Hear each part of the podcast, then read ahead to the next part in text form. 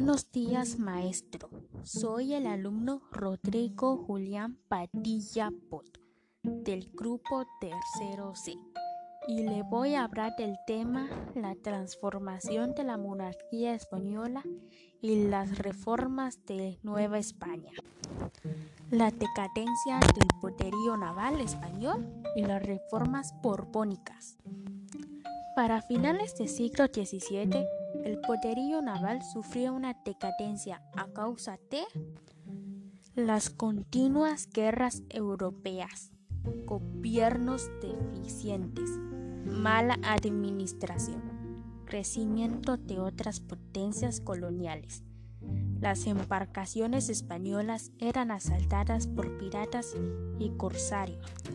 Inglaterra, Francia y Holanda, para expandir su influencia y riqueza, establecieron fuertes en algunas islas del Caribe, donde piratas y corsarios dañaban a las embarcaciones e interrumpían el flujo constante de planta y materias primas hacia la península ibérica.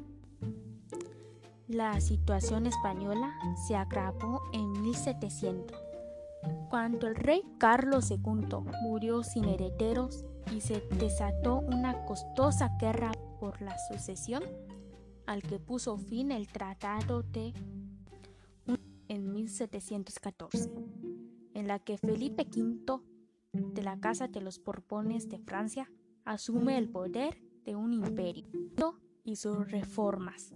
La reforma buscó poner la forma de gobierno todos bajo control de Estado o menos del rey de acuerdo con la monarquía absoluta y del depósito ilustrado. Las reformas borbónicas. Las reformas fueron, fueron llamadas así por la dinastía a la que pertenecía el rey. Los nuevos gobernantes encontraron que la mayoría de la debilidad del imperio era su mala administración y un y una burocracia ineficiente. Por ello se cambió los modos de administración y gobierno, los consejos e, e instituciones tradicionales. Se construyeron secretarías. Se redujo la venta de cargos públicos. Se modificó la división territorial. Se dividieron las provincias e intendencias.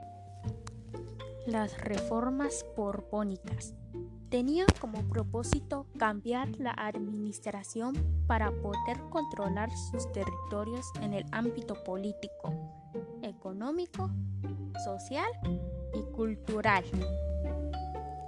Más sobre las reformas.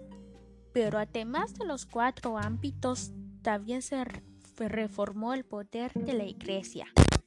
La reforma estableció una ley para expulsar la orden de los jesuitas en 1767 para contrarrestar el poder que tenía la Iglesia sobre los pueblos de la Nueva España.